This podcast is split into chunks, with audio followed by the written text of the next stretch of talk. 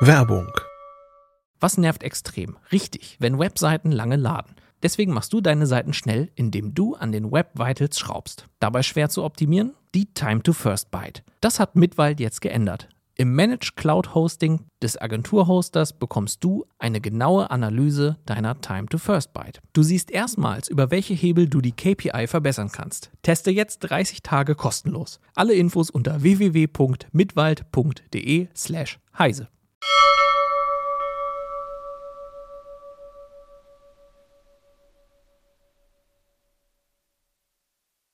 Herzlich willkommen zu CT Uplink. Heute sprechen wir darüber, wie man aus einer Fritzbox eine andere Fritzbox macht, ob man mit einem Hackintosh wirklich produktiv arbeiten wollen würde und was die neue HoloLens 2 kann. Bis gleich.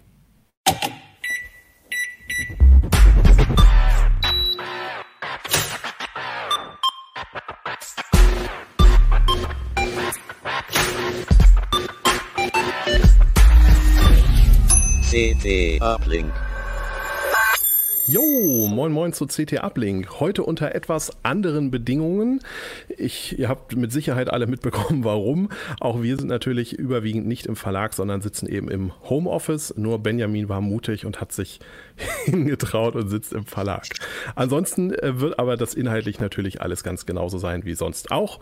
Und wir haben auch heute wieder einen Sponsor.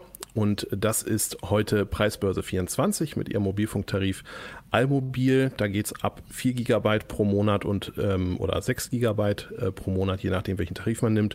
Und 7,99 Euro im Monat geht das Ganze los. Und die haben gerade eine Sonderaktion, wo man 1 GB mehr kriegt. Dazu aber mehr am Ende der Sendung. Wir fangen mal an mit den Fritzboxen. Adrian, du hast ähm, was ganz Spannendes rausgekriegt. Und zwar hast du dir zwei Fritzboxen, ich glaube eine ältere und den Nachfolger davon vorgeknöpft und die mal aufgeschraubt.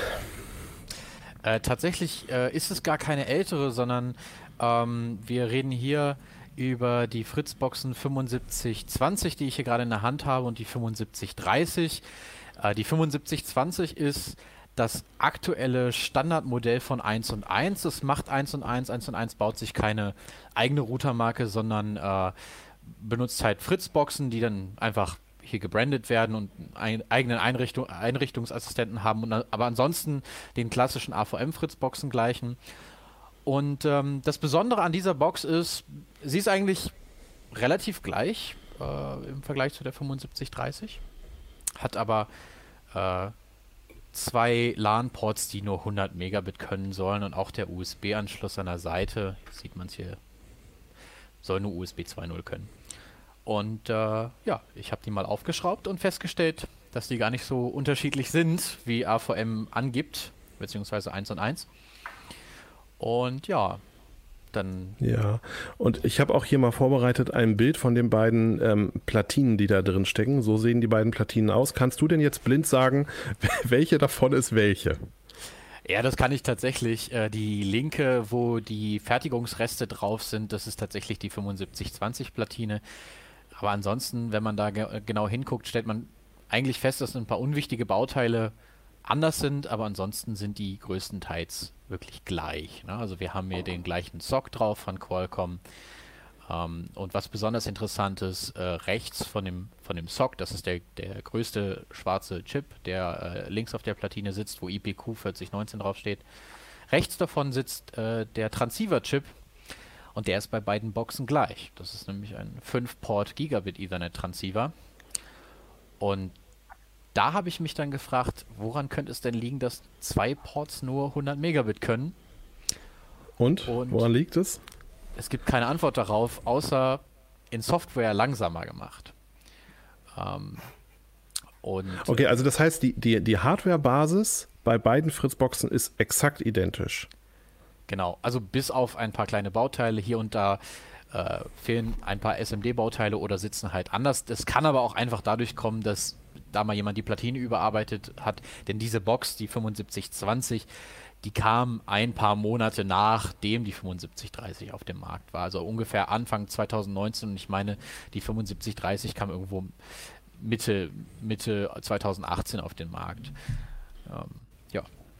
Und jetzt liegt natürlich die Frage nahe, also wenn die technisch eben so identisch sind von der Hardware, ähm, dass, dass du sagst, die eine ist eben, oder dass die, dass die einen, bei der einen die zwei Ports eben nur 100 Mbit können und bei der anderen sind sie schneller. Das liegt natürlich die Frage nach, kann ich denn aus der einen die andere machen? Ja, kannst du tatsächlich. Also äh, wir haben da auch erst, also ich habe da erst ein bisschen gegrübelt. Die Box wehrt sich natürlich dagegen, äh, das, das äh, Image anzunehmen im Webinterface. Also wenn man da die 7520 nimmt und, und versucht das 7530 Image einzuspielen, dann sagt sie natürlich nein. Also das ist nicht für mich das Image. Das klappt nicht. Mm, der Schlüssel dazu ist der Bootloader und äh, das Tool, was AVM anbietet, äh, dieses, dieses Recovery-Tool, was die Box im Prinzip, wenn das Betriebssystem beschädigt ist, äh, wieder retten kann. Äh, das kann man dann dazu verwenden, um das überzuflashen. Dazu muss man der Box nur, das kann man frei tun, im, im, im Bootloader einfach sagen, hallo, du bist übrigens eine 7530. Das ist alles. Und dann habe ich tatsächlich zwei technisch vollständig identische Geräte, die ich äh, also rein softwaretechnisch nicht mehr auseinanderhalten kann. Genau. Das Einzige, was halt nicht funktioniert, ist äh, der Web-Updater. Das haben wir nach Redaktionsschluss festgestellt, wo dann die Box komischerweise uns angezeigt hat, dass wir jetzt die Version, die wir schon installiert haben, nochmal installieren können. Ähm, dann wird ein Image heruntergeladen, was vermutlich dann für eine 7520 ist. Ich weiß nicht genau, wie AVM dieses Auto-Update, äh, diesen Auto-Update-Service implementiert hat. Da wird wahrscheinlich noch mehr dahinter laufen als nur äh, die Firmware, vielleicht auch die MAC-Adresse, wer weiß. Ähm, nichtsdestotrotz händisch kann man updaten.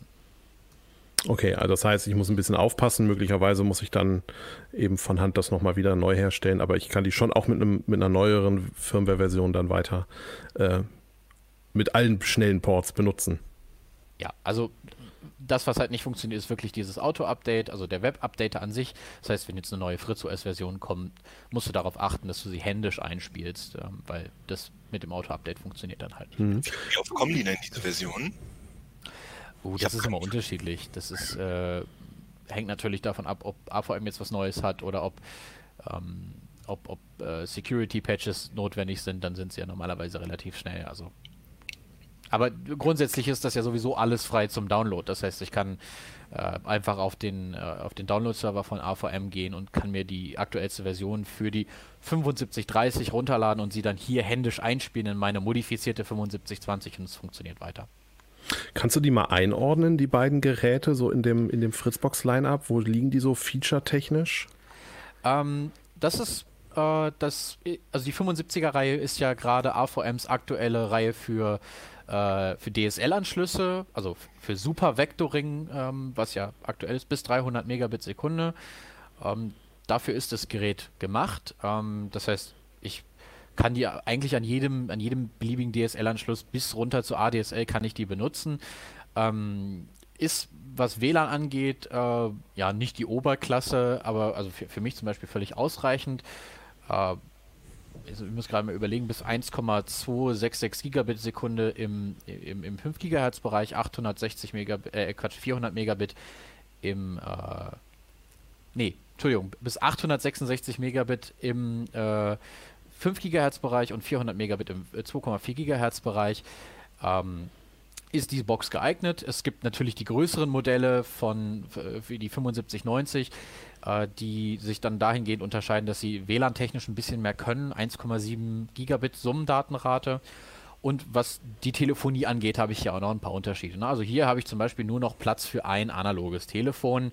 Das Gerät hat eine Deckbasis. Ich kann also beliebiges Deckgerät oder halt die, die Fritz-Phones dann einbuchen, wenn ich die ganzen Funktionen nutzen möchte.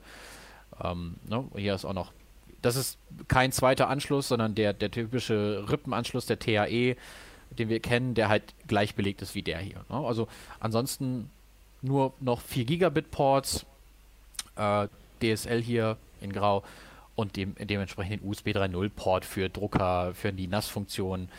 Also ähm, bei der 7590 zum Beispiel habe ich da noch mehr. Da habe ich zum Beispiel noch einen ISDN-Anschluss. Ich habe zwei analoge Anschlüsse. Ähm, den ISDN-Anschluss kann ich dann benutzen, um zum Beispiel eine alte Telefonanlage zu verbinden. Ne? Also die ist vom Funktion Funktionsumfang tatsächlich interessant für jemanden, der tatsächlich das, das schnellste WLAN haben will, was ne, also im Moment in dem Bereich üblich ist und ähm, dann äh, auch mehr Telefoniefunktionen nutzen möchte. Was, was, was kostet denn die 7530 im Moment, wenn ich die neu kaufe? Die liegt bei 120 Euro. Hm, und die 7520? Also äh, bei 1 und 1 kriege ich sie vertraglich für 3 Euro pro Monat dazu. Äh, ich darf sie danach behalten. Dementsprechend gibt es rund um dieses Gerät einen äh, Gebrauchtmarkt, äh, der sich im Bereich von 40 bis 70 Euro bewegt. Das heißt, ich kann ungefähr die Hälfte sparen. Habe ich dann irgendeinen Nachteil davon, von der Aktion? Naja, also du musst natürlich immer darauf achten, dass die Box aktuell ist. Ähm, musst halt gucken, wenn, wenn AVM-Newsletter kommen oder so, dass du schaust, ist jetzt was Neues für meine modifizierte Box dabei, äh, um dort einfach auch die, die, aktuellen, die aktuellen Sicherheitsupdates drin zu haben. Wenn du das nicht möchtest, ich meine, selbst wenn ich die Box modifiziert benutze, äh, ohne Modifikation benutze, habe ich nicht so viele Nachteile. Also ich habe immer noch 2 Gigabit Ethernet Ports, wo ich einen Switch für 10 Euro anschließen kann. Der USB 2.0 Port, äh, der da muss man halt gucken, was man daran anschließt. Ne? Also wenn man da jetzt irgendwie einen einfachen USB-Stick anschließt, dann wird es keinen Unterschied machen, ob ich da jetzt USB 2.0 oder 3.0 benutze, weil der Zugriff auf die NAS-Funktion der Fritzbox eh nicht schneller ist. Ja. Habt ihr die mal länger, habt ihr die mal länger produktiv äh, eingesetzt, so äh, mit der ja. Modifikation? Lief die gut durch so? Ja, ich benutze sie gerade eben, um mit euch äh, diesen äh, Uplink aufzuzeichnen. Und sie läuft seit äh, jetzt zweieinhalb, drei Wochen läuft sie jetzt schon in meinem Anschluss äh, und lief vorher auch äh, eine Woche in der Redaktion. Also Probleme habe ich bislang nicht festgestellt. Da muss ich mir mal schnell eine besorgen, bevor der Uplink hier veröffentlicht wird. Was? ja, also ähm, die Box ist ja tatsächlich äh, schon in unserer Netzwerk-Hardware gebraucht aufgetaucht und da hat sich schon jemand dafür bedankt, dass er jetzt günstig seine 10 Jahre alte 3390 äh, gegen eine 7520 ausgetauscht hat. Würdest du denn jetzt, also ich, ich denke mal, wenn ich jetzt sowieso 1 und 1 Kunde bin und ich habe so ein Ding für 3 Euro pro Monat sowieso zu Hause stehen, dann kostet mich das ja nichts, ich probiere das einfach aus und habe danach eben die schon genannten Vorteile. Würdest du jetzt jemandem, der im Moment keine Fritzbox hat und vielleicht eine neue kaufen will, würdest du dem raten, sich eine 7520 ist ja dann gebraucht zu kaufen, um eben da ein paar Euro zu sparen? Ähm, ja, schon. Ich, man muss halt vorher genau überlegen. Also wenn man die, die Modifikation, also wenn man die, dieses Risiko, es besteht ja immer noch das Risiko, dass AVM jetzt sagt, ähm, Leute, das ist überhaupt nicht in Ordnung, wir blockieren das jetzt alles und bauen da jetzt irgendwas ein dann muss man eventuell damit leben, dass die Modifikation halt nicht funktioniert. Ne? Nichtsdestotrotz ist es kein schlechtes Gerät. Ähm, auch mit der klassischen Firmware und AVM-Geräte halten meiner Erfahrung nach ähm, halt relativ lange und sind halt das, was man in diesem, in diesem Konsumermarkt bekommt an Routern halt äh, schon die Oberklasse. Von daher spricht da erstmal nichts gegen. Und das wäre jetzt auch meine nächste Frage gewesen. Habt ihr AVM mal kontaktiert und denen das erzählt? Was haben die dazu gesagt, wenn?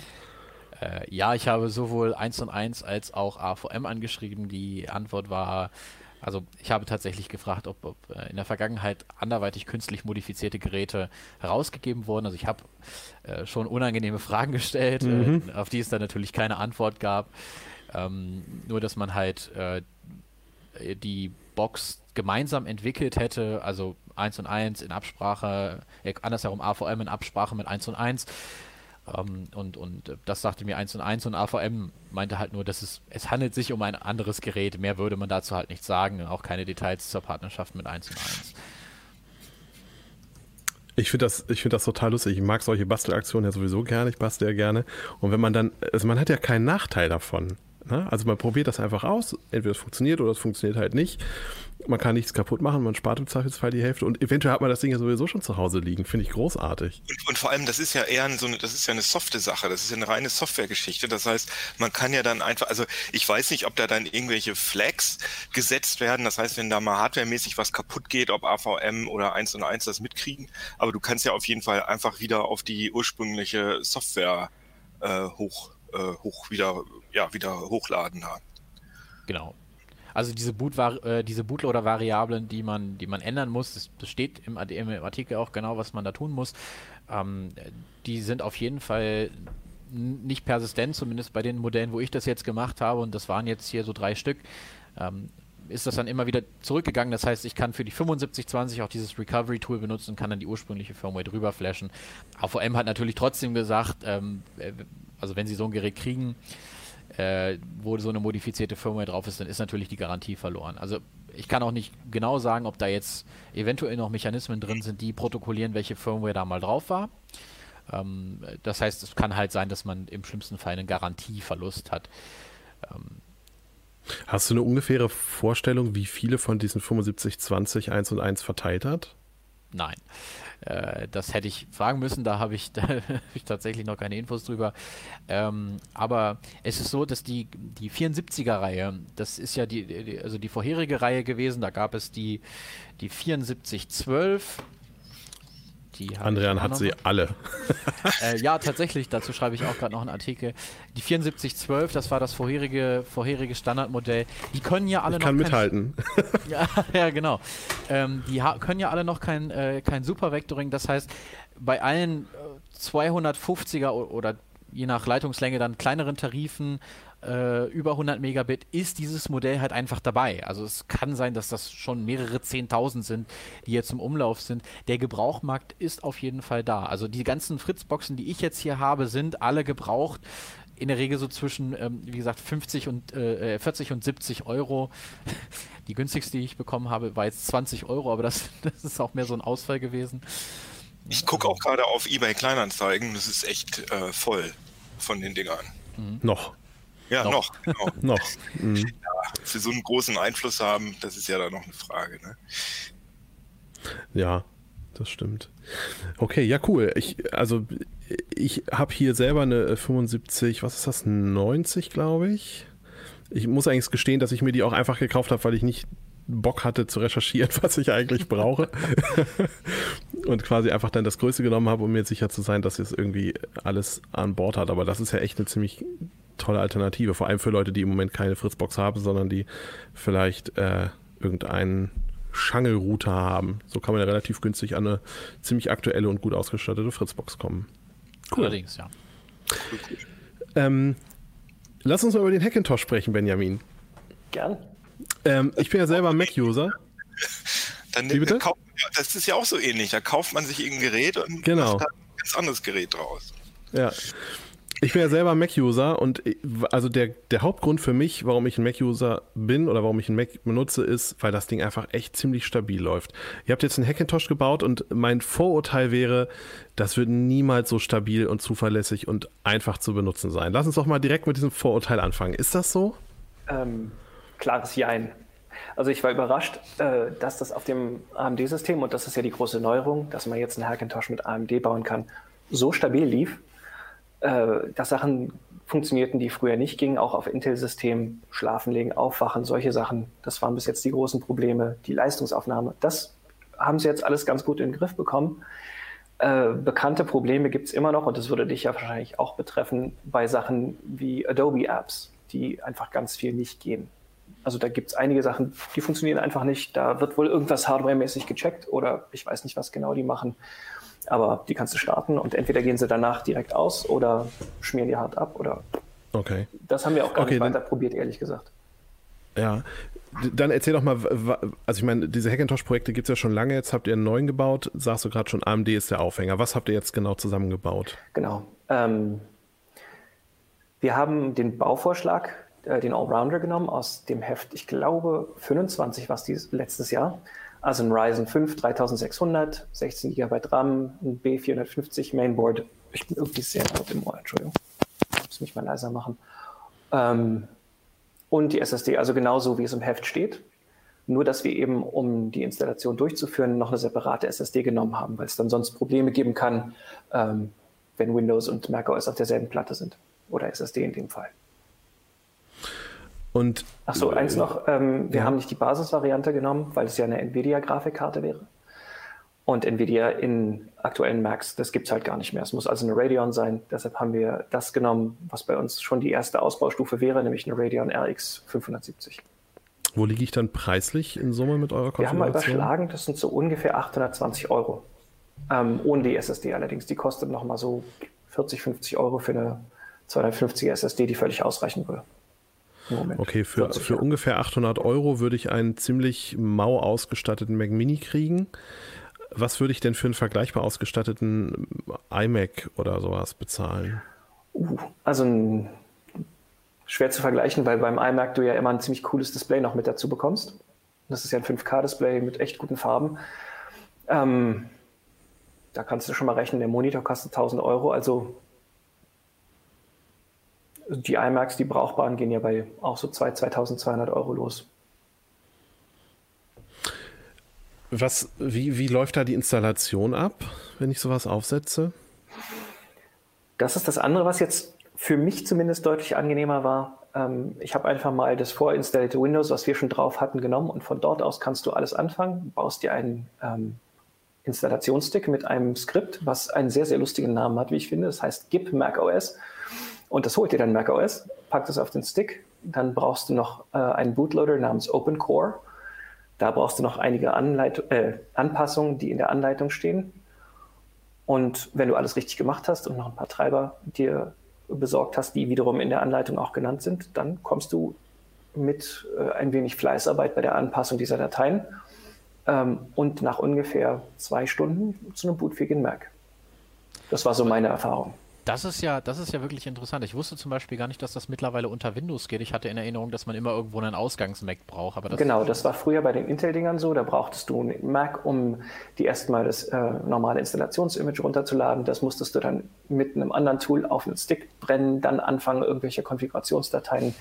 Ähm, äh, Clover hatten wir zuletzt bei Intel äh, zu benutzen, um dann Sachen äh, vorzukonfigurieren das ging dann auch gern mal nach hinten los. Wir haben noch nicht ganz geklärt, warum, aber Clover äh, zerschießt sich gern auch mal die eigenen Dateien. Und das ist jetzt anders. Mit dem Stick, äh, Quatsch, mit dem Skript installierst du macOS auf dem Stick. Das legt dir auch gleich OpenCore als Bootloader an. Und dann gibt es ein bisschen Hin- und Her-Kopiererei von Dateien und das Anpassen dieser config.plist-Datei. Das ist die Datei, die dem Mac am Ende sagt, was er tun soll, wie er initialisieren soll, als was für ein Modell er sich meldet. Also bin ich ein Mac Pro, bin ich ein iMac Pro, ähm, ja, und was für Hardware drin ist, welche Treiber zu laden sind. Aber wenn man das alles richtig macht, das ist so ein bisschen vor allem Fleißarbeit, wie ich sagte, dann kommt man schon relativ schnell ans Ziel die schwarze Kiste, die zu deiner, also von dir aus rechts auf dem Tisch steht, das ist er wahrscheinlich. Das ist genau der. Ja. Kannst du, also ist jetzt wahrscheinlich ein bisschen schwierig über die Webcam. Kannst du ein bisschen, oder vielleicht mal so drehen, dass man ein bisschen was. Ich versuche den mal näher zu bringen. Das ist hier mehr so mit den Lichtverhältnissen das Problem. Ja. Ähm, und dann ist ja auch mal wieder alles dunkel. Also wir haben hier die besagte Radeon RX 570 hier drunter ähm, ist der Ryzen 5 3600. Das ist ein 6-Kern-Prozessor mit äh, Multithreading. RAM 16 GB, wie gesagt. Und das hier äh, die Hackintosh SSD. Ja, das Und ist so ziemlich alles da hinten. Ja. Wenn ich, wenn ich den jetzt. Wenn ich, wenn, ich, wenn ich den jetzt habe, kann ich den noch weiter aufrüsten? Kann ich den also hochzüchten, bis ich bei einem Mac Pro bin?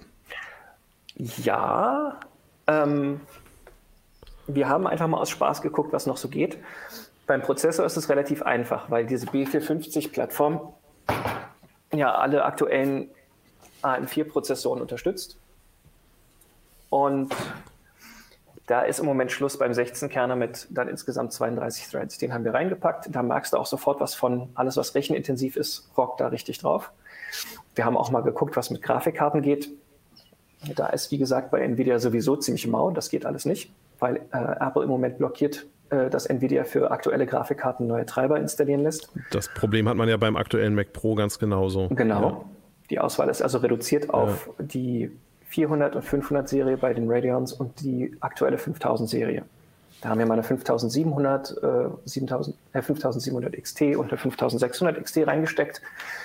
Und das war ein bisschen ernüchternd, weil die Performance damit sogar gegenüber der 570 zurückging, die Grafik-Performance. Und auch Warum? Compute ging irgendwie nicht richtig. Mhm, okay. Meine Vermutung ist, ähm, da gibt es ein, eine Kernel-Erweiterung, die sich eben zwischen macOS und die Hardware schaltet. Also sowas wie ein Treiber eigentlich. Ähm, heißt Whatever Green. Die ist zwingend notwendig, damit überhaupt die Grafik funktioniert. Und ich glaube, dass da im Moment äh, noch notwendig ist, ein bisschen Arbeit dass eben die aktuelle Navi-Generation, also die 5000er-Serie, richtig erkannt wird. Wie ist das denn mit Updates? Das ist ja häufig dann so. Also ich habe zum Beispiel auch einen, selber einen Mac Mini, der so ungefähr zehn Jahre alt ist. Da habe ich äh, ein relativ aktuelles Betriebssystem drauf, aber wenn ich den update, dann glaube ich, zerfällt der völlig, weil ich da auch schon irgendein so Tool benutzt habe, damit ich überhaupt Catalina installieren konnte und sowas. Wie ist das damit bei dem Hackintosh mit Updates? Das ist die andere Sache, die mit OpenCore wohl besser funktioniert als mit dem bis jetzt gebräuchlichen Clover. In der Regel sollen wohl äh, diese Updates ziemlich problemlos gehen. Also von, ja, als äh, ich den zusammengeschraubt habe, war 10.15.3 aktuell und jetzt ist 10.15.4 gerade, glaube, gestern rausgekommen. Solche Updates, die kleineren, diese Punkt-Updates, sollen ziemlich stressfrei funktionieren. Das konnte ich in der Zeit nicht ausprobieren und ich habe ihn ehrlich gesagt gestern nicht nochmal angemacht und abgedatet. Ähm, wo ich immer noch aufpassen würde, wäre eben der Umstieg, wenn jetzt irgendwann 10.16 kommt. Da kann ich noch nicht sagen, wie es da ist. Und auch dieses ganze AMD OS X-Projekt mit OpenCore ist so frisch, das ist im Laufe des Lebenszyklus von Catalina erst rausgekommen, soweit ich weiß. Also so, dass es wirklich weit gebräuchlich ist. Davor war das mit Clover und unheimlich vielen Verrenkungen. Und aber dieses Open Core Projekt bewegt sich auch unheimlich schnell. Ähm, Heise Online hat ja auch schon mal mit unserem etwas größeren Bauvorschlag äh, ausprobiert, was so geht. Und das war im Januar. Die sind auch sehr weit gekommen, aber da ging zum Beispiel Schlafen nicht, da ging es mit dem Energiesparen noch nicht. Und allein in diesen zwei Monaten, bis ich angefangen habe, an dem Ding rumzuschrauben und mit meiner Plattform, war das soweit, dass Schlafen ging, Energiesparen ging. Insofern bin ich da eigentlich äh, sehr optimistisch, dass Sachen wie die Grafikkartenunterstützung bald auch nachgepflegt werden. Und äh, wenn man dann so einen Eindruck davon hat, wie das ist mit den Betriebssystem-Updates, dass das auch relativ problemlos laufen sollte. Aber ich würde jedem, der sich das Ding äh, zusammenschraubt und eben auch zusammen hackt, empfehlen, erstmal abzuwarten und zu gucken, was die Community sagt. Da gibt es ein sehr aktives Forum, da kriegt man gute Infos. Wenn, jetzt hast du am Anfang gesagt, bei den Adobe-Programmen ist das ein bisschen schwierig, damit würde das für mich auf jeden Fall ausscheiden. Wem würdest du denn empfehlen oder würdest du das überhaupt empfehlen, sowas tatsächlich als Produktivrechner zu benutzen? Produktiv ist immer schwierig. Ich glaube, ich würde jedem, der damit sein Geld verdient, ähm, sagen, lass die Finger davon. Denn nichts ist teurer als vertane Zeit, in der du nicht arbeiten kannst. Also es ist ja super, wenn ich da meinen 16 Kerne habe und der rockt, aber wenn er mir dann abschmiert und ich brauche anderthalb Tage, bis ich mein System wieder lauffähig habe und die Daten irgendwo wieder von der Platte gekratzt, dass sie wieder lauffähig und nutzbar sind, dann habe ich mehr Geld verbrannt, als ich wahrscheinlich gespart habe, dadurch, dass ich mir einen Hackintosh gebaut habe. Ich würde es den. Achso, sorry. Hm, sag. Äh, erzähl weiter, sorry. Ich, wollte ich würde äh, es den Leuten empfehlen, die Bock haben zu basteln, ähm, die ohnehin sich diesen Rechner bauen würden oder schon zu Hause haben, die äh, so ein bisschen Erfahrung mit macOS sammeln wollen, aber keinen Bock haben, sich unheimlich viel Geld äh, dafür in die Hand nehmen zu müssen, um einen richtigen Mac zu kaufen. Ähm, Johannes sagt das ja anfangs. Für das Geld, was der da kostet, kriegst du gerade mal das Einstiegsmodell vom Mac Mini. Das ist jetzt zwar gerade überarbeitet worden, aber immer noch überhaupt nicht in derselben Liga. Zumal du bei nur Prozessorgrafik hast. Aber ihr hm? Apple Ads könnt ihr noch mal ganz kurz in zwei Sätzen äh, Johannes und Benjamin sagen, warum man das haben will?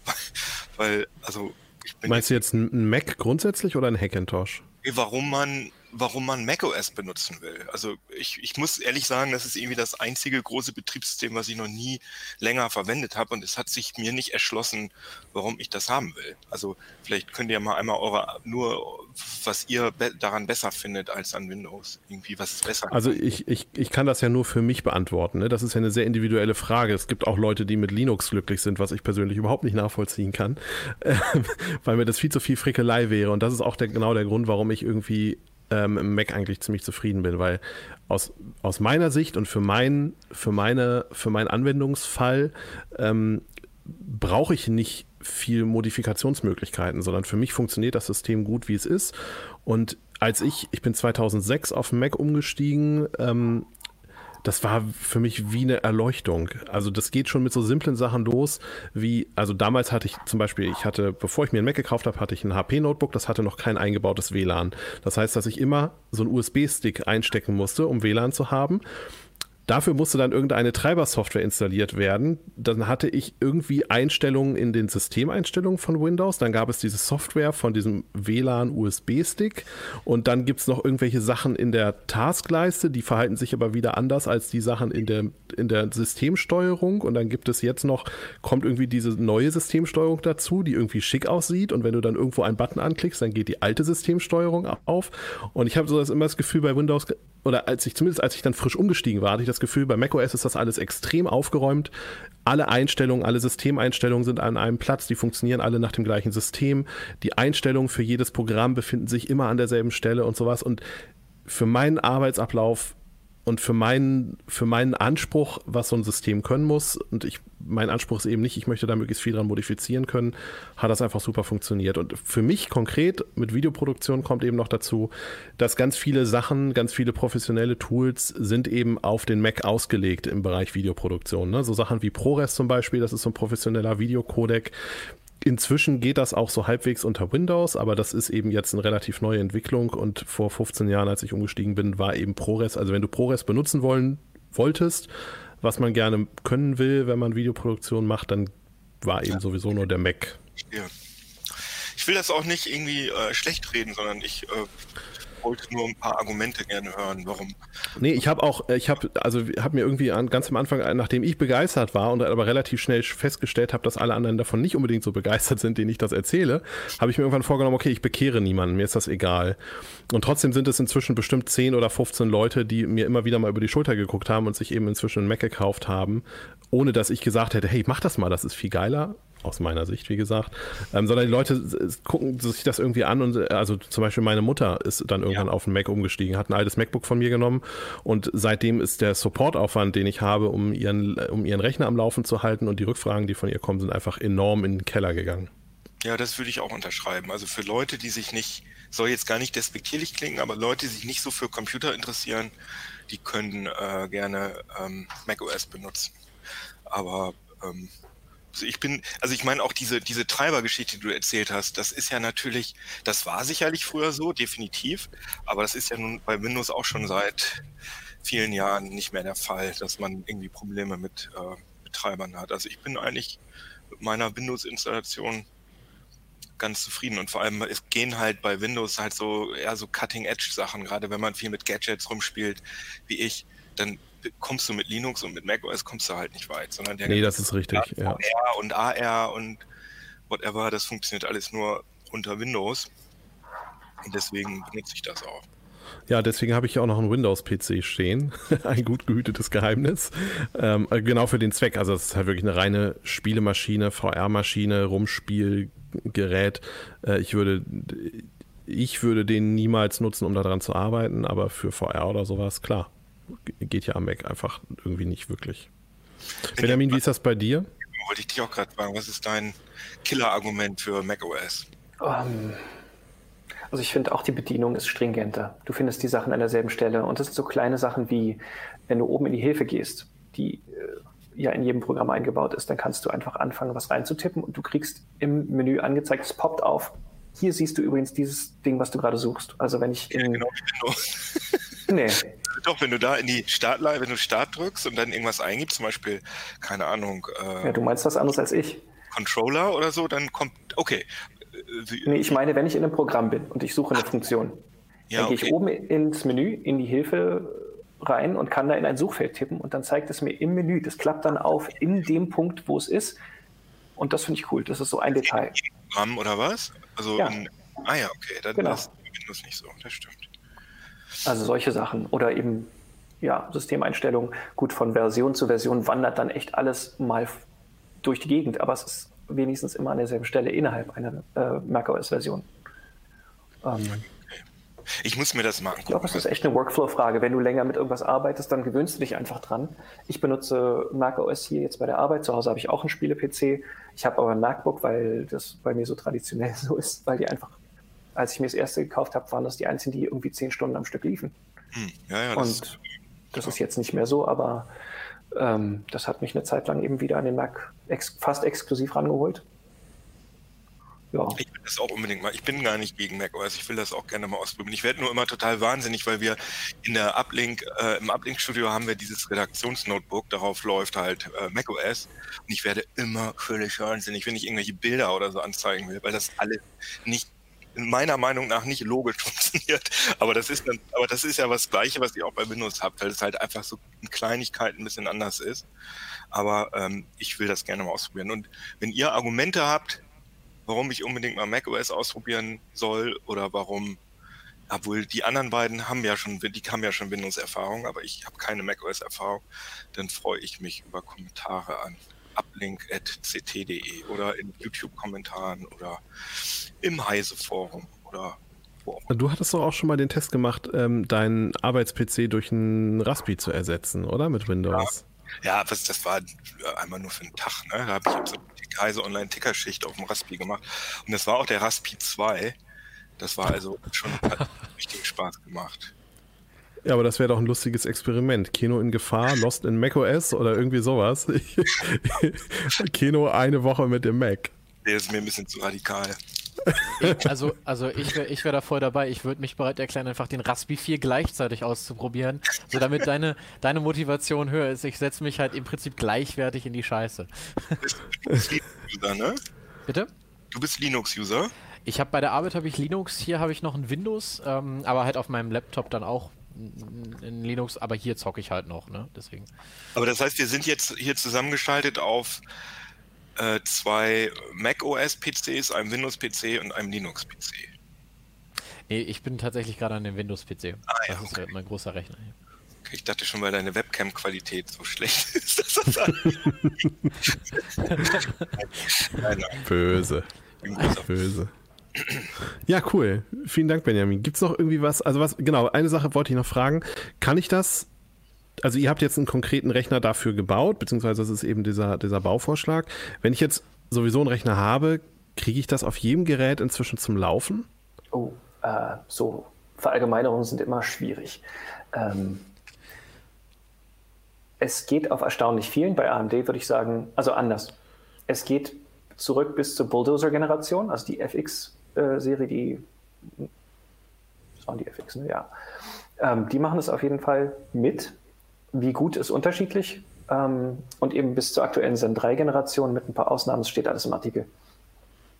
Bei Intel würde ich nach wie vor mit Clover arbeiten. Das habe ich mal probiert. Ähm, OpenCore war da irgendwie sehr frickelig und viel anstrengender als AMD. Ähm, und ansonsten, anstatt jetzt zu sagen, es wird auf jeden Fall gehen oder geht nicht, würde ich sagen, wer sich interessiert, sollte sich die vorne anschauen. Also die eine Seite ist AMD OS X und die andere ist einfach äh, Tony Mac äh, 86, glaube ich. Und dann mal gucken, was für Erfolgserlebnisse die Leute so haben. Die berichten auch gern, diese Hardware hat funktioniert. Ähm, am besten wahrscheinlich, oft scheint es bei Intel-Systemen am Mainboard zu liegen. Mal zu gucken, ähm, welches Mainboard geht. Der Prozessor ist da nicht so kritisch, die Grafikkarte kriegt man meistens zum Fliegen, wenn der Rest geht. Ja. Kann ich, wenn ich so ein, wenn ich jetzt das ausprobiere, zum Beispiel auf dem Bauvorschlag, kann ich das als, äh, als, als Multiboot einrichten, dass ich also beim Start einfach auswähle, welches System ich boote? Das geht ähm, generell sowieso, wenn du auf zwei verschiedenen SSDs installierst, so wie ich es vorgeschlagen habe. Ähm, ich hatte ursprünglich versucht, auf der NVMe SSD, die in dem drin steckt, macOS dahinter zu installieren. Das klappte aber nicht, weil dann der Installer von macOS gesagt hat, ja, ich finde kein Laufwerk, das für mich passend wäre. Und dann fängt es ja auch wieder an mit so Details wie macOS möchte APFS als Dateisystem nutzen und dann fängt es an im ähm, äh, in der Partitionierung rumzufrickeln und dann ist am Ende vielleicht der Boot-Sektor äh, oder was weiß ich kaputt. Deshalb haben wir gesagt, wir machen es auf zwei. Und wenn du zwei SSDs hast, kannst du sowieso äh, entweder im BIOS oder beim Starten bei der Bootauswahl sagen, starte diese oder diese SSD. Die kriegen dann ja gar nichts voneinander mit quasi. genau, Ne? im Idealfall ja. Ja, cool. Dankeschön. So, Kino. Wir kommen zu was, wo ich mich echt ziemlich drauf freue.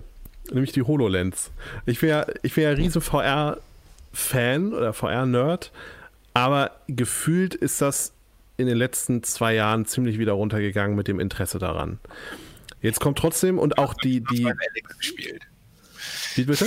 Du hast noch nicht Half-Life Alex gespielt. Ja, das stimmt. Das kann ich auch hier, also wenn ich anfange, das runterzuladen, dann kann ich es zu Weihnachten ausprobieren mit meiner Internetverbindung zu Hause. Ähm, jetzt ist aber ja die HoloLens ist ja auch nicht VR. Aber trotzdem ist das, glaube ich, so ein bisschen, es ist ja schon irgendwie eine selbe Ecke. Ja, das kann man so sagen. Also das nennt Microsoft nennt die HoloLens ja Mixed Reality. Die nennen aber auch ihre VR-Headset Mixed Reality. Also ich, ich nenne die HoloLens einfach Augmented Reality, weil da ähm, die echte Welt ähm, mit Computergrafik angereichert wird. Das ist aber auch sehr, sehr schwierig, diese Begrifflichkeit, weil es gibt ja ganz viele sogenannte AR-Apps äh, auf iOS und unter Android, wo man dann sich irgendwie so ein Sofa in die Wohnung stellen kann, ein virtuelles und das so über den Handyscreen sich anguckt. Das ist aber alles total lame gegenüber die äh, gegenüber der HoloLens, weil die HoloLens wirklich ähm, mein Sichtfeld so mit, mit echt aussehender Computergrafik anreichert, dass ich denke, dass es echt ist. Und das war bei der HoloLens 1 schon ganz schön faszinierend, fand ich. Die war ja 2016 äh, kam die raus, haben wir da auch, oder zumindest haben wir die 2016 getestet. Und die HoloLens 2 ist jetzt um Lichtjahre äh, noch besser geworden. Also das Ding ist wirklich absolut ähm, beeindruckend. Das sage ich jetzt nicht, weil ich irgendwie äh, großartiger Microsoft-Fan wäre. Es ist auch nicht so, dass Microsoft uns die zum Testen zur Verfügung gestellt hätte oder so. Das äh, ist immer ein bisschen schwierig bei Microsoft, sondern wie ich habe die äh, freundlicherweise zur Verfügung gestellt bekommen von einer so einer Zukunftsagentur in Hamburg, Future Candy heißt die, vermieten äh, Gadgets im Rahmen von so einer Tech Flatrate und die haben mir das Ding sehr kurzfristig ausgeliehen und äh, da Microsoft kein Testgerät zur Verfügung gestellt hat, auch von der HoloLens 1 übrigens nicht. Ähm, und das Ding ist aber so krass beeindruckend, weil man setzt das auf und ähm, dann war das so, dass dieses Testgerät, was ich da hatte, ähm, dieses Leihgerät, da war eine PIN drin. Also es war mit einer PIN gelockt und ich habe hab da dann so ein, so ein Zahlenfeld gesehen und musste die PIN eingeben. Und ich habe dann immer mit dem Finger versucht, ich habe dann irgendwie so den Mauszeiger mit dem Finger oder so ein sowas Mauszeigerartiges mit dem Finger bewegt und wollte dann immer irgendwie so das anklicken. Das ging aber nicht, bis ich dann verstanden habe, ah, es gibt ja drei Dimensionen, drei Dimensionen und bin dann einfach ein bisschen nach vorne gegangen und konnte dann die Zahlen richtig eintippen. Also ich musste sozusagen erst auf die Ebene dieses Feldes gehen. Und als da dann der Groschen bei mir gefallen war, dachte ich, okay, Wahnsinn, das ist wirklich die Zukunft, weil es wirklich die Hände im Raum 3D-mäßig trackt und man wirklich überall damit ähm, bedienen kann. Also richtiges Spatial Computing, wie man so sagt. Was, was macht die denn anders als die erste? Also du hast gerade schon gesagt, der Unterschied ist so gigantisch. Wo, wo macht sich das denn bemerkbar? Also erstmal trägt sie sich nicht. Also die HoloLens 1 war sehr unangenehm zu tragen. Also das, das, das wirkte wie so ein Helm und das konnte man nicht länger als zehn Minuten oder so aushalten, vielleicht eine halbe Stunde. Und die HoloLens 2 habe ich eigentlich ja, vier Stunden oder so am Stück auf dem Kopf gehabt und habe die dann irgendwann auch gar nicht mehr gemerkt. Obwohl sich das Gewicht gar nicht verändert hat, aber das Gewicht ist viel besser auf dem Kopf verteilt. Ähm, das ist, das ist mit so einem sogenannten Holo-Verschluss, also das ist mit so einem starren Kunststoffrahmen, der so auf dem Kopf liegt und dann kann man hinten mit so einem Drehrad äh, das noch einstellen. Das ist ein sehr wichtiger Unterschied. Das Sichtfeld ist größer. Es ist immer noch bei weitem nicht so gut wie bei Virtual Reality Headsets, aber trotzdem ist es wirklich viel größer als bei der HoloLens 1. Aber was für mich der wichtigste Punkt ist, ist dieses echte Handtracking. Bei der HoloLens ähm, 1 konnte man mit dem Blick so einen Mauszeiger verschieben, der dann immer so in den Höhenebenen, je nach Fenster, was da gerade aktiv war, rumgeswitcht ist. Und dann konnte man, es gab nur diese eine Handbewegung. So. Damit konnte man so einen Klick simulieren. Und das war total komisch, dass man ähm, quasi mit einer 2D-Ebene, nämlich der Kopfbewegung, einen Mauszeiger in einer 3D-Welt benutzt. Das hat sich überhaupt nicht echt angefühlt. Und bei der HoloLens 2 ist es jetzt so, dass die richtiges Raum- und Handtracking hinbekommt. Also jeden auf, auf Millimeter Millimeter genau oder fast Millimeter genau wird jede, jeder Finger getrackt und ich kann dann so ein 3D-Objekt einfach, ich laufe dahin, nehme das so in die Hand, mache das so kleiner, schieb das so weg.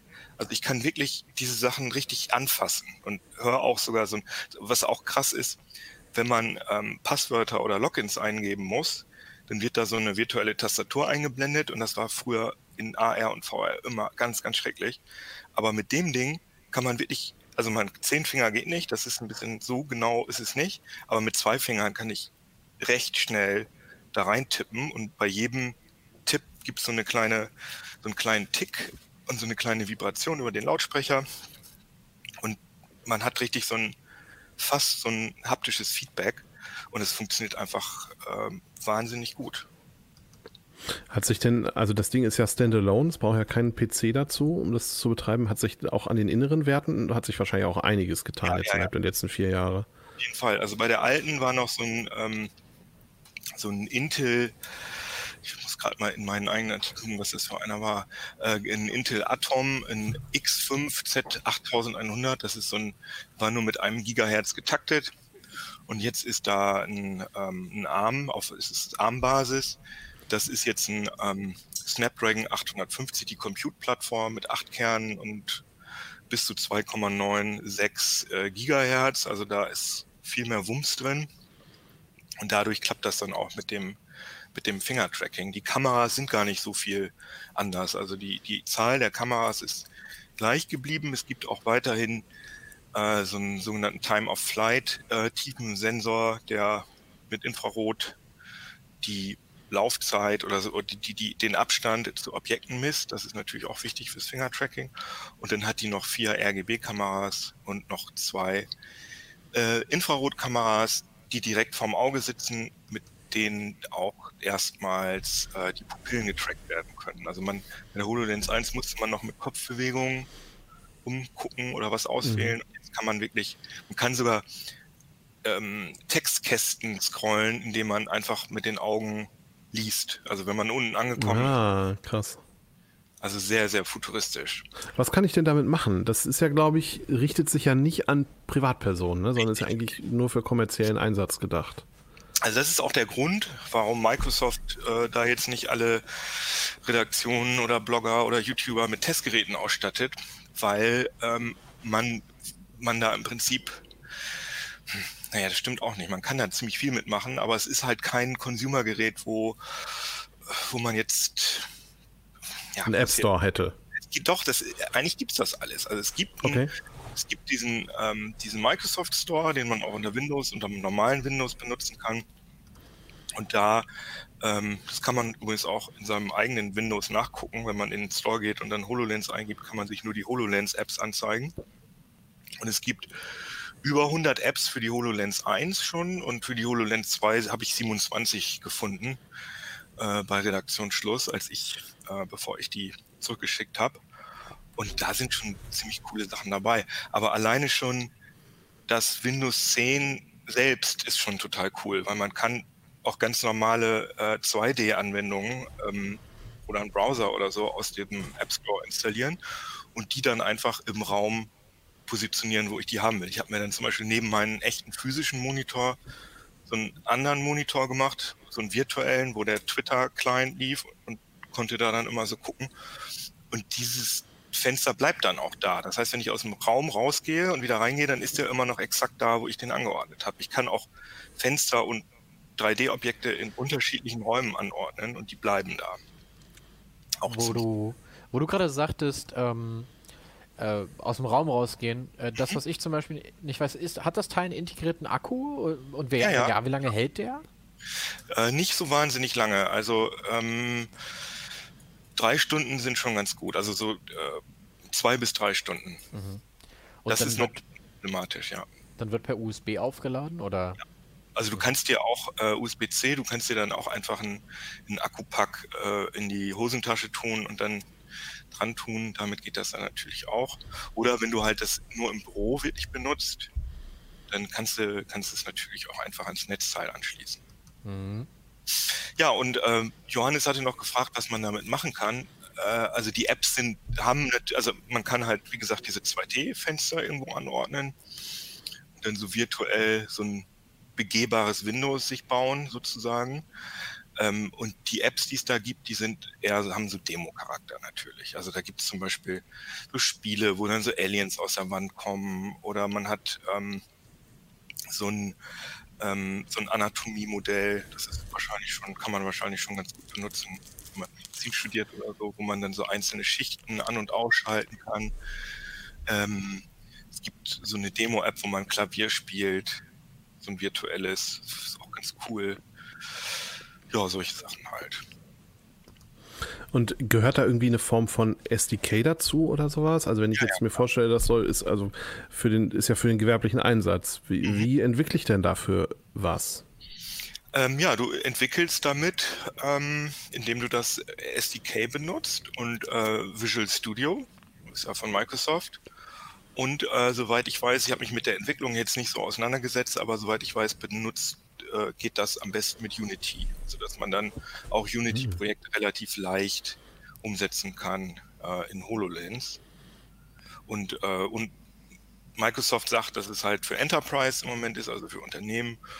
Und die machen halt so klassische Anwendungen, dass du zum Beispiel eine Maschine auf eine Maschine guckst, eine komplizierte, und dann wird halt an der richtigen Stelle angezeigt, wo man irgendwas verändern kann, wo man irgendwas für Wartungsmechaniker oder so. Oder auch was cool ist, man kann auch zwei HoloLens-Träger oder Trägerinnen können mit den gleichen Objekten interagieren. Das heißt, wenn Johannes und ich, wenn wir jetzt Architekten wären und ein 3D-Modell vom neuen CT Uplink Studio hätten, dann können wir zusammen physisch in einem Raum stehen und dann dieses virtuelle Modell begutachten und dann sagst du hier, vielleicht kann man das noch ein bisschen größer machen, dann sage ich, nee, mach ich kleiner. So, solche Sachen. Das ist natürlich ziemlich Gibt es da auch sowas wie Videotelefonie, also quasi Hologramm-Meeting? Das ist, äh, das ist was, womit man natürlich, da, dafür braucht man natürlich seinen eigenen Avatar oder ein Abbild von sich selbst als fotorealistisches 3D-Modell. Und das ist halt was, was man nicht mal eben so schnell machen kann.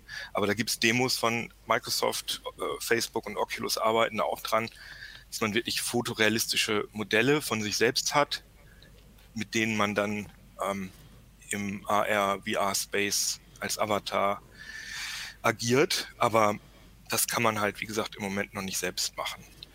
Deswegen Komm ich Kann denn dieses Andrian? Komme ich denn da jetzt in, in absehbarer Zeit irgendwie ran? Und wenn ja, für also wem muss ich mein Portemonnaie ausschütten? Wie, wie heftig? Also du kannst die ganz normal kaufen. Also Mhm. interessanterweise ist das auch alles schon ähm, auf der Microsoft-Website, ich gucke gerade mal, eingedeutscht.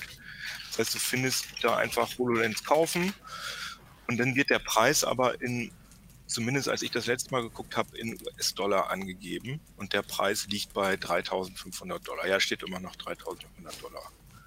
Also du kannst es einfach kaufen. Also man muss offenbar vor allem im Vertrieb irgendwie kommunizieren. Ich glaube aber nicht, dass du jetzt großartig irgendwie Gründe angeben musst, warum du das Ding kaufen willst. Aber ähm, was ich gehört habe, ist, dass die Liefersituation wohl nicht ganz so gut ist gerade. Aber du kannst Hast du, eine, hast du eine Vorstellung davon, was für Sachen mit der ersten so tatsächlich gemacht wurden? Also das sind so die typischen Beispiele. Ich habe irgendeine Maschine und kriege eingeblendet, was ich was ich daran mache. Aber ist das tatsächlich was, was in der Praxis passiert? Gibt es Fabriken, wo die Leute mit so einer HoloLens stehen? Ähm, ich bezweifle auch, dass die HoloLens wirklich richtig produktiv eingesetzt worden ist, aber trotzdem ist es natürlich sinnvoll ähm, für Unternehmen, sich zu überlegen, wie man sowas einsetzen kann und da jetzt schon irgendwelche Prototypen zu entwickeln, damit rumzuexperimentieren, um dann, wenn die Hardware dann besser wird, dann hat man direkt schon Erfahrung gesammelt.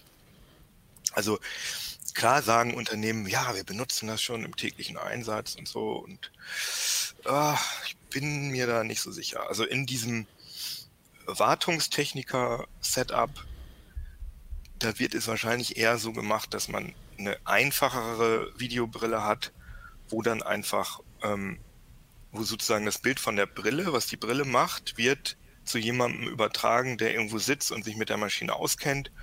Und der oder die sagt dann dem Techniker, so jetzt musst du das machen, jetzt musst du dies machen.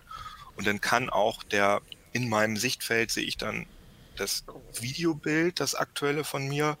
und der Mensch auf der anderen Seite der Leitung kann dann da so reinmalen und sagen, hier, hier, da musst du gucken, das, dieses Rohr ist das und das. Solche Anwendungen werden auf jeden Fall schon benutzt, aber ich weiß nicht, ob die wirklich die HoloLens einsetzen, weil die halt so groß und schwer ist oder halt einfachere Brillen. Hm. Also ich habe neulich, also bei uns ist es so, wir haben so eine Erdwärmeanlage äh, als Heizung und das Ding, also dieses Menü von dieser Anlage ist so irrsinnig ich, ich, ich nenne es positiv komplex. Eigentlich möchte ich was anderes sagen. Ähm, dass ich, obwohl ich glaube ich nicht völlig blöd bin, damit eigentlich überfordert bin. Also selbst mit dem einfachen Einstellen, das Ding soll nur nachts heizen oder soll nicht nachts heizen oder sowas. Da habe ich neulich auch gedacht, das wäre eigentlich ein geiler Einsatzzweck für solche Augmented Reality Geschichte, wenn ich einfach jetzt da den Support anrufen könnte. Ich müsste nicht einen Techniker für so ein vergleichsweise selten vorkommendes Gerät aus 100 Kilometern Entfernung ankommen lassen. Da kostet mich allein die Anfahrt 200 Euro. Sondern ich könnte halt irgendwie per Augmented Reality mich mit dem Techniker verbinden. Der sieht, was ich sehe, sagt mir jetzt noch zweimal hoch, einmal rechts, einmal links. Sowas könnte ich mir schon vorstellen. Aber dann ist es natürlich eigentlich dieser, dieser Ansatz, dass das 3000 Dollar oder 3500 Dollar kostet und für einen gewerblichen Einsatz gedacht, das ist ja eigentlich verkehrt. Das ist halt auch der Grund, warum Microsoft, also Microsoft ist da äh, meines Erachtens extrem führend. Also das ist, das Ding ist auch äh, deutlich besser äh, als zum Beispiel die Magic Leap oder irgendwelche anderen Geräte. Also die Holo, also die sind da einfach weit vorne. Und eigentlich bräuchten sie gar nicht so bescheiden sein, sondern eigentlich könnten sie damit ein bisschen nach vorne gehen. Aber ich glaube, dass Microsoft gut beobachtet hat, wie das, wie dieser Hype um diese äh, Google Glass äh, bei Google gelaufen ist, die ja letztendlich auch ein totales Entwicklergerät gewesen ist und dann so einen Hype ausgelöst hat. und ja auch ganz viele negative, ganz genau, viel negative Publicity, ne? Der dann nicht richtig eingelöst worden ist. Deswegen hat Microsoft wohl entschieden, so, wir sind jetzt wirklich hier die Technologieführer, wir sind, äh, haben richtig coole Technik, die könnt ihr auch kaufen, aber wir gehen da nicht offensiv mit um und wir sagen, das ist die Vision des Windows von äh, das ist sozusagen unser zukünftiges Windows. Es ist nämlich nicht nur AR, sondern das ist auch so wie Windows sich, wie man sich Windows in Zukunft mal vorstellen kann. Das ist halt einfach nicht eine eine 2D-Fläche ist, wo Fenster drin sind, sondern die Fenster sind nicht nur überall angeordnet um mich rum, sondern die sind zum Teil auch dreidimensional. Also alleine, dass man so die Hand ausstreckt und guckt auf seinen, auf seinen Unterarm und dann hier in dem Bereich, wo mein Puls ist, wird dann wie so eine Tätowierung, so ein Windows-Start-Button eingeblendet und dann kann ich da so draufdrücken und dann poppt nice. Startmenü auf. Ich kann auch, wenn ich nur eine Hand benutzen will, so die beiden, die beiden Finger so zusammen machen. Das fühlt sich einfach wahnsinnig futuristisch an und dass diese, dieses Handtracking so schnell anspricht, ne, dass man so wupp, wupp, wupp, wupp. Ich weiß nicht, Adrian, hast du es nicht, ich weiß gar nicht mehr, welche Kollegen das alles ausprobiert haben. Ich hatte ja nicht so viel Zeit. Hattest du es ausprobiert, das Ding? Nee, äh, ich hatte ah, es auf. Schade eigentlich, wenn ich dich jetzt so erzählen höre.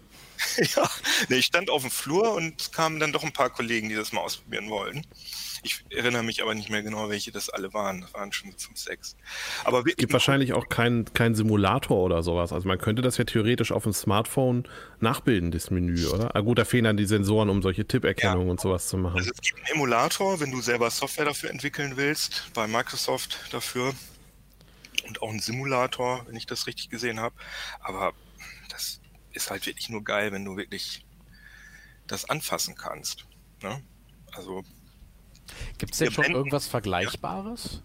Also, äh, also ich meine, 3500 US-Dollar, da ist ja jetzt erstmal kein Massenmarkt zu erwarten. Nee, ne? nee, also. ähm, ja, also diese, dieses, äh, dieses Thema ist ja, versuchen ja schon mehrere Hersteller anzugehen. Also diese Google Glass, die ja überhaupt keine AR-Brille ist, sondern einfach nur ein Display einblendet. Die gab es und dann gab es eine Firma, die hieß Meta, die hat so einen ähnlichen Ansatz gemacht. Allerdings war das Handtracking bei weitem nicht so gut. Die sind schon wieder pleite gegangen. Es gibt eine chinesische Firma noch, äh, Light heißen die, die machen auch ein günstigeres äh, AR-Headset. Die haben aber auch bei weitem nicht so ein Finger-Tracking. Und es gibt halt noch Magic Leap, die riesigen Hype ausgelöst haben, dann letztendlich aber nicht viel besser waren als die zum Start der ersten Magic Leap war nicht viel besser als die HoloLens, die, die HoloLens 1, die schon viel länger am Markt gewesen ist. Waren, waren Magic Leap nicht die, die diese Finger, diesen Fingersensor, den man sich vor einen Monitor stellen konnte, gebaut hatten? Oder verwechsel ich das, gerade? du mit, ähm, mit Leap Motion. Ah, richtig, Leap Motion war das. Ja, stimmt. Leap Motion äh, gibt es in der Form auch nicht mehr. Die haben halt, ja genau, die haben so, so, ein, so ein kleines Ding gemacht, mit, wo man dann seinen 2D-Monitor mit Hand, Händen bedienen konnte. Das hat auch gut funktioniert. Und das ist, aber das ist halt viel cooler, wenn du wirklich direkt Dinge anfassen kannst. Und ja, vor allem, weil das auch, das ermöglicht ja dass ich eben mit meinen Händen interagiere und nicht mit irgendwelchen Controllern, weil ich halt meine Hände ja noch sehe. Das tue ich ja, wenn ich genau. eine, wenn ich eine, wenn ich eine HTC Vive oder eine Oculus oder sowas aufhab, dann sehe ich ja nichts mehr. Das heißt, wenn ich einen, irgendeinen Controller in die Hand nehme, dann kann der Controller in der Brille abgebildet werden und ich kann mit diesem Controller dann interagieren, aber ich sehe meine Hand nicht. Richtig. Also das, der Controller wird dann deine Hand und es geht so einigermaßen. Übrigens auch, ähm, habe ich gerade einen Artikel, das kommt dann allerdings erst im nächsten Heft geschrieben, die Oculus Quest kann ja schon Handtracking. Das heißt, dass man damit ohne Controller mit seinen echten Händen Sachen benutzen kann. Allerdings sind da noch keine Apps im offiziellen App Store, aber da gibt es Mittel und Wege. Und das ist auch wirklich wahnsinnig cool und ein Riesenunterschied, wenn man dann zum ersten Mal in VR mit der Hand Sachen bedienen kann. Also Klingt super spannend. Klingt super spannend. Wirst du dir eine kaufen? Eine HoloLens? nee, nee. Das, äh, das, äh, das, das hätte ich leider nicht. Aber ich meine, es ist eigentlich ein cooles Gadget äh, für einen Verlag, wenn Leute uns mal besuchen kommen oder so, dass man denen mal so ein bisschen in die Zukunft zeigen kann. Gucken, ob wir das, ob ich das durchgesetzt kriege, dass wir mal einen anschaffen, weil ich finde die schon, da lernt man viel oder man steigert die den Eindruck davon, wie die Zukunft der Computer aussehen.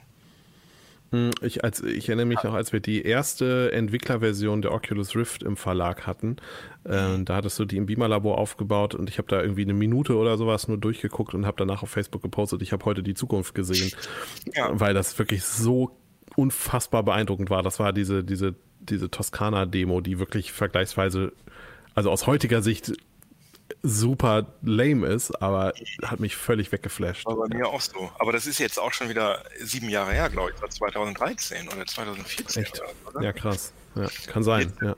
Half-Life habe ich gerade schon äh, gesagt, Half-Life Alex rausgekommen und das ist auch wieder so ein, das ist wirklich so ein totaler Quantensprung, weil man da dann sieht, was eigentlich geht mit aktueller Technik, wenn die Software richtig eingesetzt wird. Also schon ein interessanter Bereich. VR und AR sind nicht tot, meine lieben Freunde. nee, das glaube ich auch nicht. Mir erzählen wollen. Das, das wird sich in einer kleinen Nische weiter, weiter abspielen, aber tot ist es nicht, das glaube ich auch. Genau. Obwohl, ja, äh, genau, kleine Nische wird es auf jeden Fall bleiben, erstmal, aber Half-Life scheint ja schon sich ganz gut zu verkaufen. Half-Life Alex. Okay, vielen Dank euch dreien, äh, dass ihr, dass ihr mitgemacht habt, auch bei diesem etwas äh, merkwürdigen Ablink heute ohne Studio. Meine Theorie ist ja, dass, dass es gibt eigentlich gar kein Corona, sondern das ist alles nur eine groß angelegte Aktion, damit wir in Ruhe in Hannover das Studio renovieren können. Ich dachte jetzt Nein, schon, aber das kommt eine Verschwörungstheorie. nee, nee, nee. nee. Ich hatte schon Angst. Nein, aber leider auch da geht es tatsächlich nicht weiter. Das steht auch still, aber das wird irgendwann sind wir da soweit. Okay, dann nochmal ein kleiner Blick auf unseren Sponsor. Das ist die Preisbörse 24 ähm, mit ihrem Mobilfunktarif Allmobil. Da gibt es ähm, entweder 4 GB oder 6 GB ab 7,99 Euro im Monat. Im Moment haben die noch eine Sonderaktion, da gibt es dann 1 GB mehr, also 5 GB oder 7 GB. Und der 4 GB Tarif kostet normalerweise 24,99 und in der Aktion jetzt gibt es den für 7,99 Euro. Das Ganze ist eine AllNet-Flat und eine SMS-Flat äh, eine SMS im LTE-Netz von Vodafone. Und das Ganze ist ein Direktvertrag, also kein Drittanbietervertrag. Und äh, jetzt gibt es für die Aktion auch eine Wechselgutschrift von 50 Euro. Und um euch das äh, sichern zu können, müsstet ihr gehen oder müsst ihr gehen auf pb24.de slash uplink. Da gibt es dann die ganzen Informationen dazu. So, ich sage euch herzlichen Dank und äh, wir sehen uns ähm, bestimmt in der nächsten Woche wieder, zumindest bei CT Uplink. Ob ihr dann dabei seid, das weiß ich noch nicht. Es wird um Smart Home gehen. Ich weiß gar nicht, Kino, bist du da dabei? Nee, schade. Nicht. Okay. Gut. Nichtsdestotrotz. Wie bitte? Ich baue mein Smart Home nur in VR. Ach so, Echte ja. Du kannst das ja alles nur so einblenden mit der HoloLens. Du hast im Prinzip eine leere Wohnung. Du hast dann nur so einen Holzstuhl an der Stelle, wo das Sofa stehen müsste. Das gibt es tatsächlich, wenn ich das noch einmal sagen darf, so eine IoT-Geschichte, dass man immer auf die HoloLens aufhat und dann guckt man auf so IoT-Geräte, die in, in, in der Umgebung sind und dann zeigt die HoloLens immer direkt über dem Gerät irgendwelche Debug-Informationen an oder die akt aktuellen Messwerte von diesen Dingern. Das ist ja auch ganz cool, oder? Man kann dann so an Drehrädchen, die eigentlich gar nicht da sind, diese Geräte einstellen. Also, wenn ihr eure Wohnung debuggen wollt, dann legt euch eine HoloLens zu. Und ansonsten wünsche ich euch eine schöne Woche und bis nächste Woche Samstag. Macht's gut. Ciao. Uplink.